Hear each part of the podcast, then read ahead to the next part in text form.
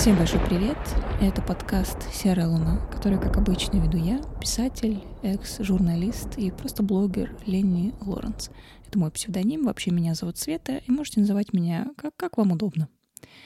И в этом подкасте я хочу поговорить о том, что указано в этом заголовке, в частности, о блогере Марина Сад, достаточно известной персоне в широких кругах, о красоте и также об ответственности блогера перед его слушателями. А, будем по порядку прям подходить, я буду прям развивать эту тему постепенно, надеюсь, будет интересно. В любом случае, поехали. И вообще этот, этот подкаст был вдохновлен изначально цитатой Льва Николаевича Толстого. А, она звучала что-то в духе «Чем ты красивее...» ну, Речь, конечно, идет о женщине, речь идет о женской красоте. Что чем ты красивее, тем умнее должна быть. А, чтобы скомпенсировать вред, который причиняет вот эта вот самая твоя красота.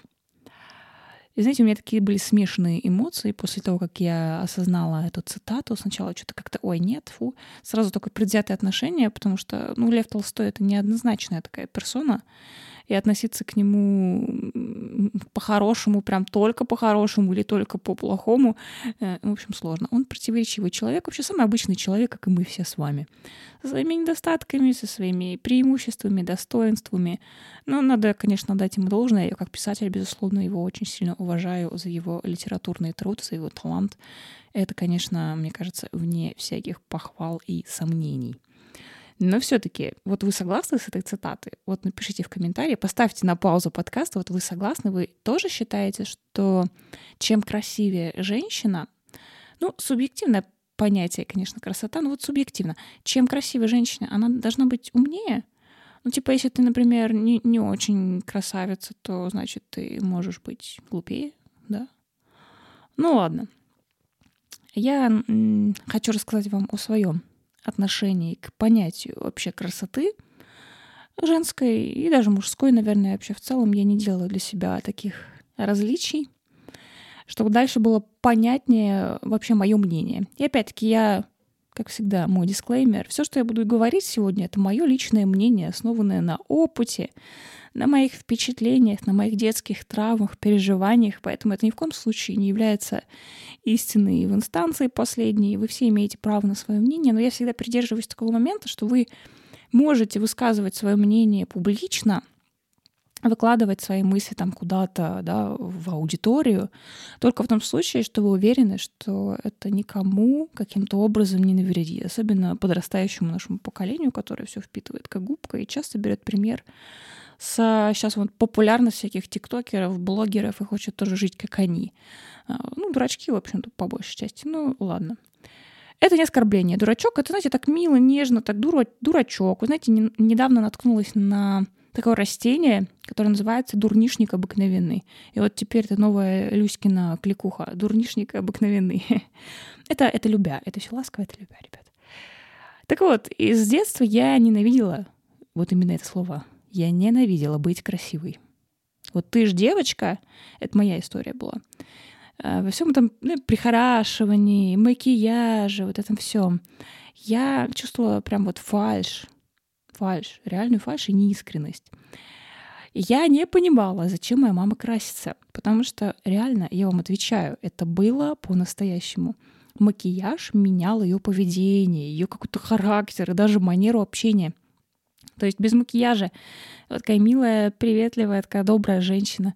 Как только мама наносила красную помаду, какие-то яркие глаза, подведенные черным, она даже говорить начинала по-другому. У нее сразу так ну, уголки губ сдвигались, так, брови сдвигались, сразу такая хмурая, такая недовольная, и на меня как начинала окрикиваться. Короче, у меня долгое время, лет до 20, была такая маленькая детская травма. Я сама до усрачки боялась носить красную помаду.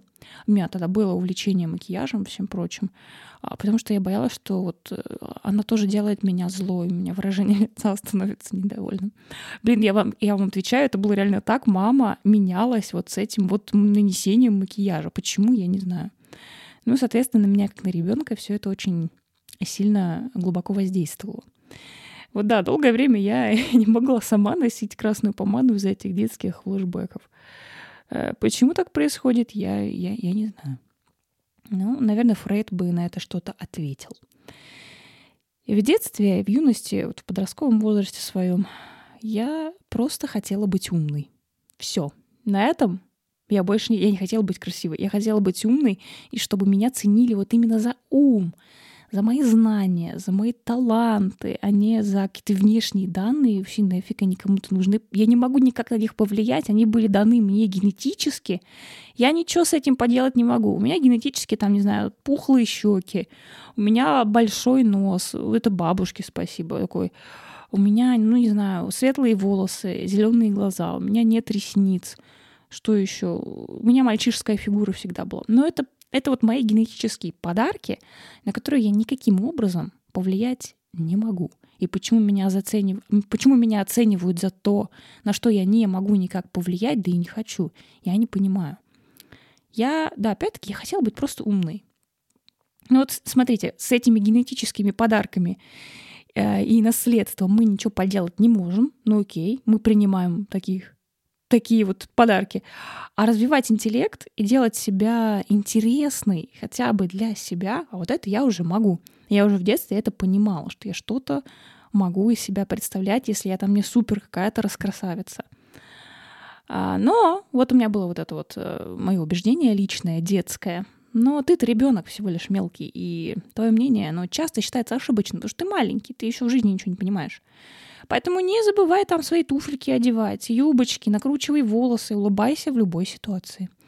Меня, я вообще дико неулыбчивый человек по жизни сейчас. Не потому, что я такая злая брюзга, гюрза и весь мир вижу в серых тонах, Потому что я улыбаюсь, когда я чувствую потребность улыбнуться кому-то или чему-то. Я не делаю это просто из-за вежливости.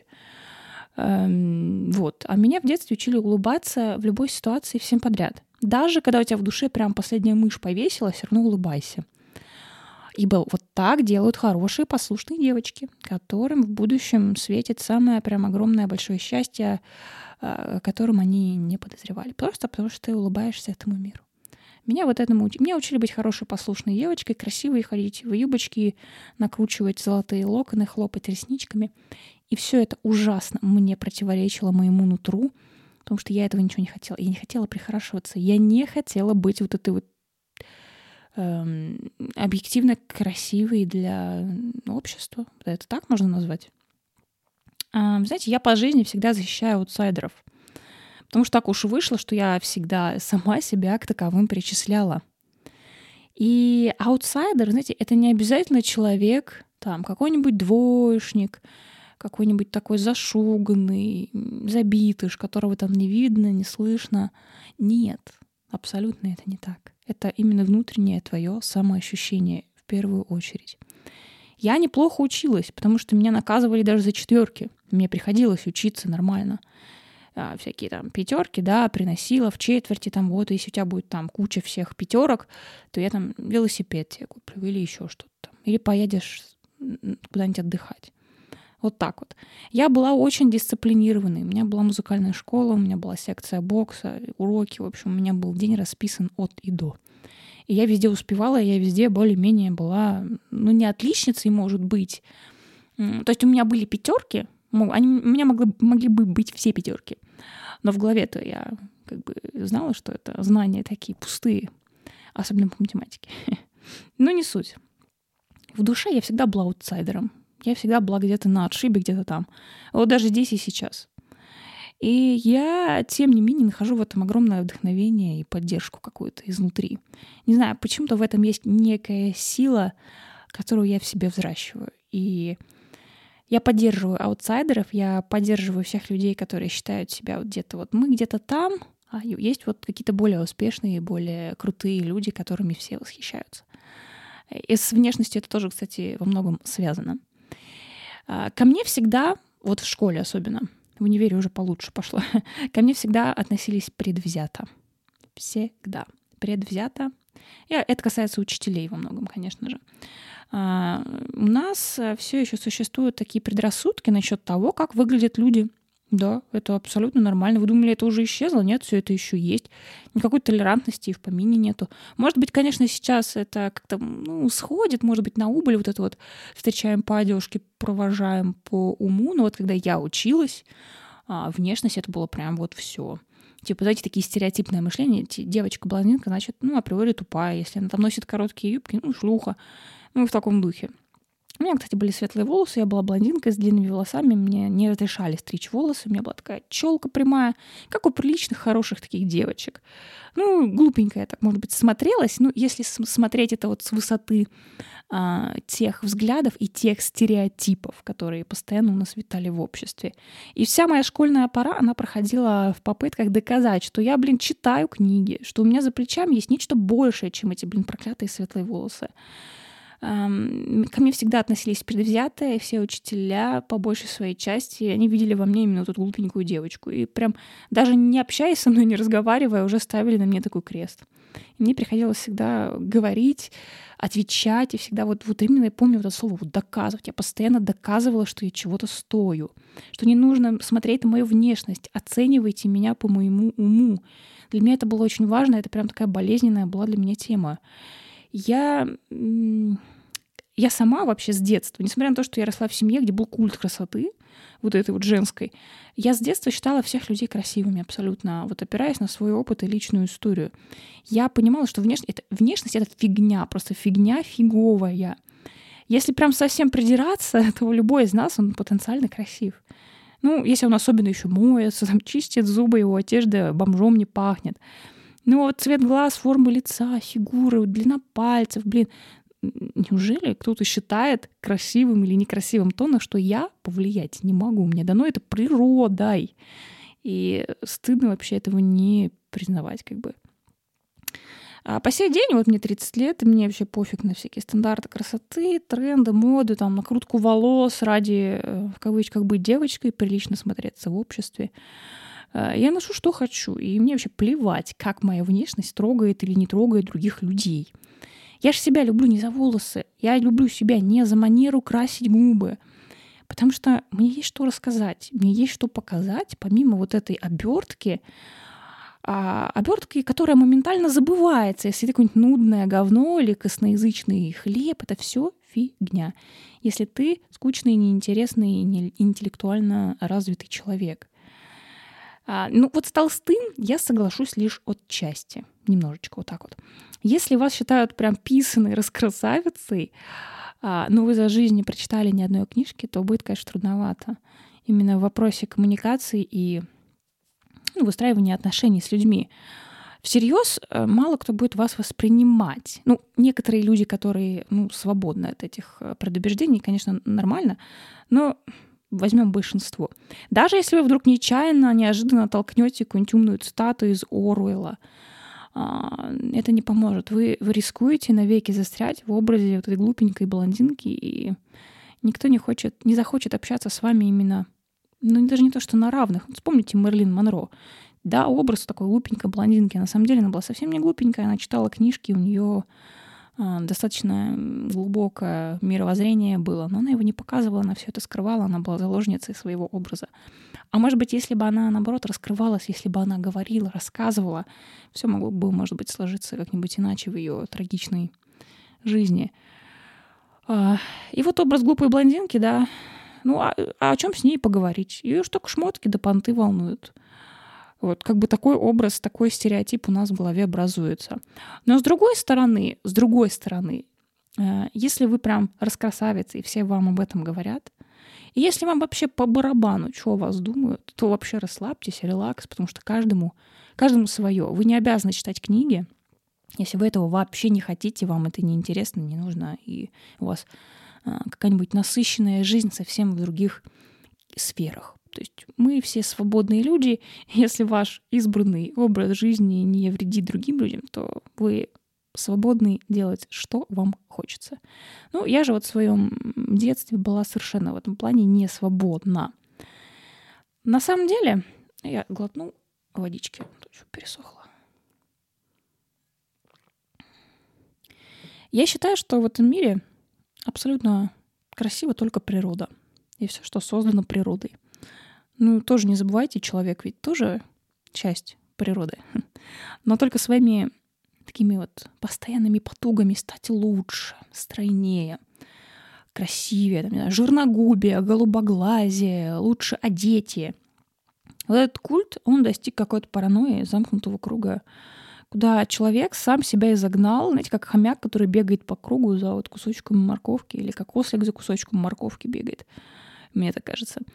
Э, более того, я знаю, что современная молодежь просто сейчас помешана на всех брендах, айфонах, и если ты там какой-нибудь нищеброд, и у тебя нет денег, чтобы купить себе что-то такое приличное, ты одеваешься в дедушкин сюртук, то тебя просто реально загнобят, ну или как минимум не захотят с тобой дружить, гулять, потому что ты так плохо выглядишь культ внешнего вида и прочее. Дорогие мои аутсайдеры, я мысленно вместе с вами, вы вообще не должны загоняться по этой теме, потому что те люди, которые постоянно говорят о важности внешности, внешней вот этой всей мишуры, они пусты внутри, потому что им нечего больше показать. И единственное, что остается, это везде демонстрировать свои понты. Ну, может быть, в юности это еще как-то простительно, но когда этим занимается человек э, уже, скажем так, в зрелом возрасте, это комично, это глупо. Эм, ну, лично для меня это вот так. Я не претендую на истину, вот, это мое мнение, которое все-таки, я думаю, никому не вредит. Поэтому оно имеет право на существование. Напишите мне в комментариях, ребят, что для вас вообще красота? Что для вас красота? Что для вас красиво? Что для вас красивая женщина или красивый мужчина? Напишите в комментариях. Я думаю, что вы, наверное, ждете, а когда же будет Марина сад? Когда мы будем говорить о Мариновом сад? Но это время пришло. А, вы знаете, когда я готовилась вообще к этой части про блогера Марина сад, я посмотрела большое количество интервью а, и также обзоров других блогеров на эти интервью, послушала один ее подкастик. И знаете, в чем была сложность анализа ее поведения и того, что вообще с ней за фигня происходит сейчас? А сложность в том, что очень много мнений. И ты такой думаешь, ой, это прям, наверное, мое мнение ну, если мнение другого человека совпадает в той или иной степени с твоим мировоззрением и с твоими взглядами, то ты как будто бы принимаешь его мнение за свое. И мне было сложно, я хотела найти именно свое отношение к этой всей ситуации, не копировать как-то у других. Потому что в основном я, конечно, натыкалась на мнение ну, того же Антона С., один из моих, кстати, любимых блогеров. Я его, кстати, во многом не поддерживаю. Он высказывается совершенно часто противоположно своим, с моим мнением, но я его люблю, я его продолжаю смотреть, он прикольный. И вот его ролик как раз с реакцией на драму Маринова сад — это что-то. Это просто, знаете, перформанс театра одного актера, который просто стоит посмотреть э, ради того, какой Антон все-таки тот еще актер. Ну, причем он, он явно не притворяется, ему видно действительно ну, трогает его вся эта ситуация с Машей. Короче, просто посмотрите. Я даже комментарий оставила, настолько мне понравилось это все дело. Ну и опять-таки тоже я не совсем оказалась согласна. Марина Васад, ну, наверное, все-таки разобраться надо, кто она такая, потому что мои слушатели, возможно, не все знают, кто она. Это просто блогер, блогер из Питера. Она была когда-то, э, я говорю, в прошлом, она как бы и сейчас популярна, но вот ее основной пик популярности, известности и такой всенародной любви был где-то до, как бы, дабы вам не соврать, я, я, наверное, не помню, я очень давно перестала ее смотреть, ну пусть это будет до 2017 года, до ее переезда в США, вот так вот. Она вела лайфстайл-блог о своей жизни, там всякие книги, обзоры на кино, поездки, путешествия, там, косметика, философия, мысли о всяком разном. А обычный блог очень интересный. У нее были такие, знаете, атмосферные, успокаивающие, довольно-таки такие, в кавычках, добрые, что ли, блоги, после которых не остается никакого негативного осадка, и ты возвращаешься, возвращаешься на ее канал, чтобы напитаться вот этим какое-то ощущение света и тепла все время от нее исходило. Она была такая очень теплая, очень уютная. Мне нравились ее блоги. А, потом какая-то пошла непонятная заварушка. Просто я, и, и другими словами я не могу это назвать. Какой-то лютый трендец. Вот это вот принятие себя, своего тела, женственности, воспевание женской энергии, всякие, знаете, порнушные фотосессии, там, где жопа на весь экран просто.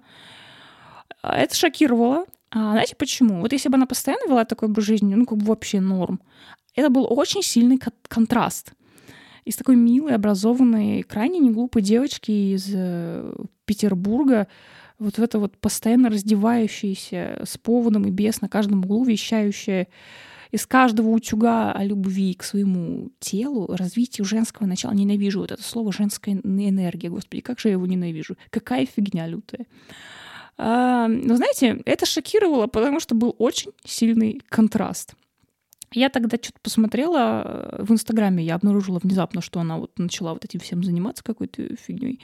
Мне это стало уже неинтересно, потому что, блин, я взрослею, э, и все вот это сиськи-письки и прочее, ну, мне это неинтересно. Это уже, знаете, за... Это вот лет, может, 13-14, когда у тебя там играет гормон, бушует, тебе там всякое было интересно, что то, что неизвестно. А, ну, неинтересно. Просто неинтересно. Я отписалась отовсюду, и все как бы.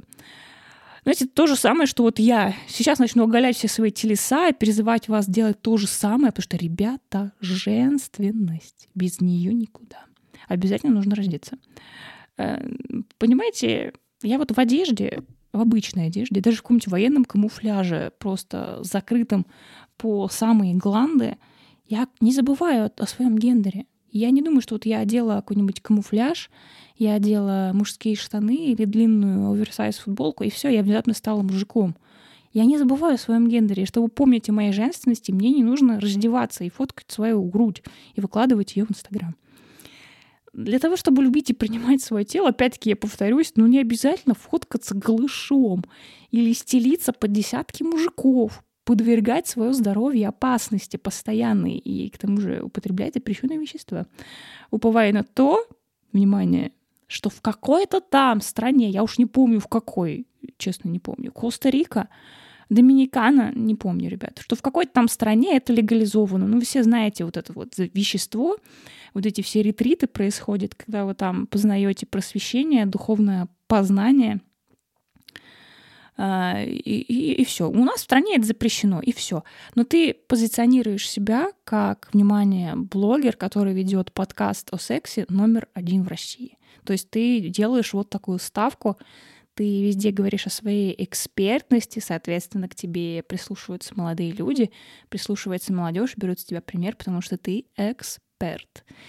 Если вы послушаете подкаст Марины Васад, то никакой вот этой вот областью экспертной, может быть, психологии, в области сексологии, там этим ничем не пахнет. По сути, Мария просто своими друзьями рассказывает о своих сексуальных похождениях, о том, как ее там где-то изнасиловали, где-то она напилась, набухалась, и без ее согласия ее там, короче, э, разные мужчины в разных позах. Ну, не суть. В общем, это не образовательный контент. Это не то, что поможет молодым людям, юным девушкам ответить на какие-то свои вопросы, касающиеся образования в этой интимной сфере.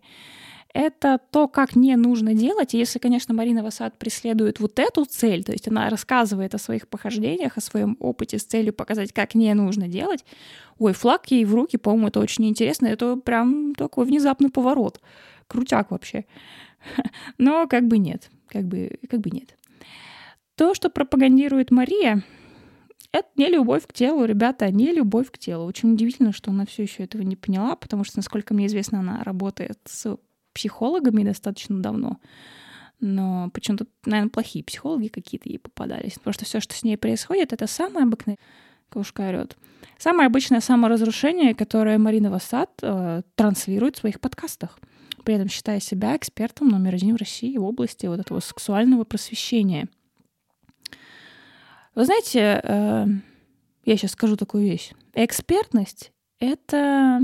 Она не измеряется наибольшим количеством мужиков, с которыми ты переспала. Знаете, можно переспать со всей планетой, но так и не получить никаких полезных для себя знаний. Еще такой момент, я такая думаю, ну, я как таролог все таки я всей этой темой увлекаюсь, и посмотрю, как я личные арканы Марии, поэтому, уважаемые тарологи, если вы меня смотрите, напишите в комментариях мне свои мысли, что вы думаете об этом, обо всем. В общем, личные арканы Марии — это отшельник с этими арканами, но не суть. В общем, уважаемые тарологи, ваше мнение всегда-всегда приветствуется.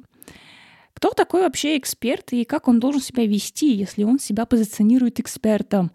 Эксперт будущий эксперт. Он пойдет на курсы, он получит образование, да, он окружит себя профессионалами, а, людьми, которые умнее тебя в чем-то, у которых стоит реально учиться и в первую очередь, в первую очередь, должен, должен делать эксперт? Заботиться о безопасности своих слушателей.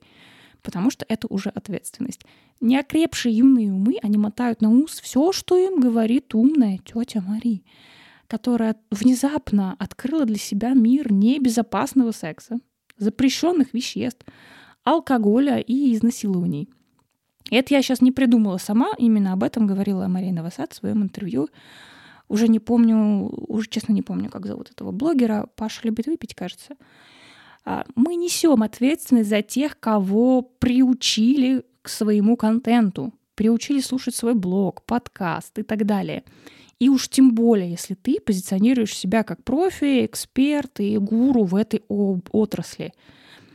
А, знаете, если бы она назвала свой подкаст так «Опасные приключения», там, Марина Васад, которые не стоит повторять на здравую трезвую голову, а, вообще ноль вопросов. Прекрасно, замечательно. Интересный, а, развратный, не познавательный, но просто такой ну, развлекательный контент. Не образовательный. Вообще ноль вопросов, ноль претензий. Говори, о чем душа просит. Подводя итог всему вышесказанному. Я думаю, что Марина Васад не будет слушать мой подкаст, потому что я не настолько популярна. Не забываем все таки что я аутсайдер. А, но я такой совет дам Мари. Во-первых, уважаемая Марина Васад, у меня совершенно к тебе нет никаких личных э, претензий, неприязней, никакого хейтерства. Более того, я много лет была твоим преданным подписчиком, мне нравились твои ролики, это было круто, интересно и очень лампово. Может быть, поэтому я решила сегодня затронуть твою тему и твою какую-то проблему, потому что мне все-таки не безразлично, иначе бы я об этом не, ничего не... Почитайте книжку, пролечитесь у психолога, у хорошего психолога, и поймите, что ходить полуголый, трогать на фото свои гениталии, светить везде жопу, будучи подстилкой кучи мужиков, это даже не стиль Кэрри Брэдшоу. Как бы вот вам не хотелось такой же жизни, как у нее. Во-первых, Кэрри Брэдшоу — это просто вообще выдуманный персонаж. Начнем с этого. Это самое обыкновенное неуважение, в первую очередь, конечно, к себе, к своей аудитории, которая часто и бездумно, слепо берет с тебя пример. Вот. Послушайте сейчас меня, послушайте Лени Лоренс и мое мнение. Оно вам не повредит. Марина Васад — это дурной сейчас пример. А, лучше знаете, что сделаете? Пересмотрите ее старые ролики, вот старые ламповые ролики, и будет вам огромное счастье. А, я надеюсь, что она обретет в душе свой мир все-таки и повзрослеет вместе со своей аудиторией, все у нее будет прекрасно и хорошо, и она будет счастлива. Вот. Ну а вы, друзья мои, Включайте голову всегда, критическое мышление, как обычно. Фильтруйте информацию. И помните, что далеко не все блогеры одинаково полезны, в том числе и я. Вот. Так что на этом я заканчиваю свой подкаст. Берегите себя, ребята. Будьте здоровы. Пишите свои комментарии в комментариях. Не забывайте подписываться на мой Телеграм и на мой уютный паблик ВКонтакте. Также у меня есть блог на Дзене, если вам тоже хочется как-то статейки почитать. А, заходите, буду всем рада, как обычно. Все, друзья, если у вас есть какие-то запросы, тоже оставляйте в комментариях. Мне будет интересно, может быть, разобрать какую-то а, тему вместе с вами, если я сочту себя в ней более-менее компетентной. Очень скоро увидимся с вами в следующих подкастах. Все, Пока-пока.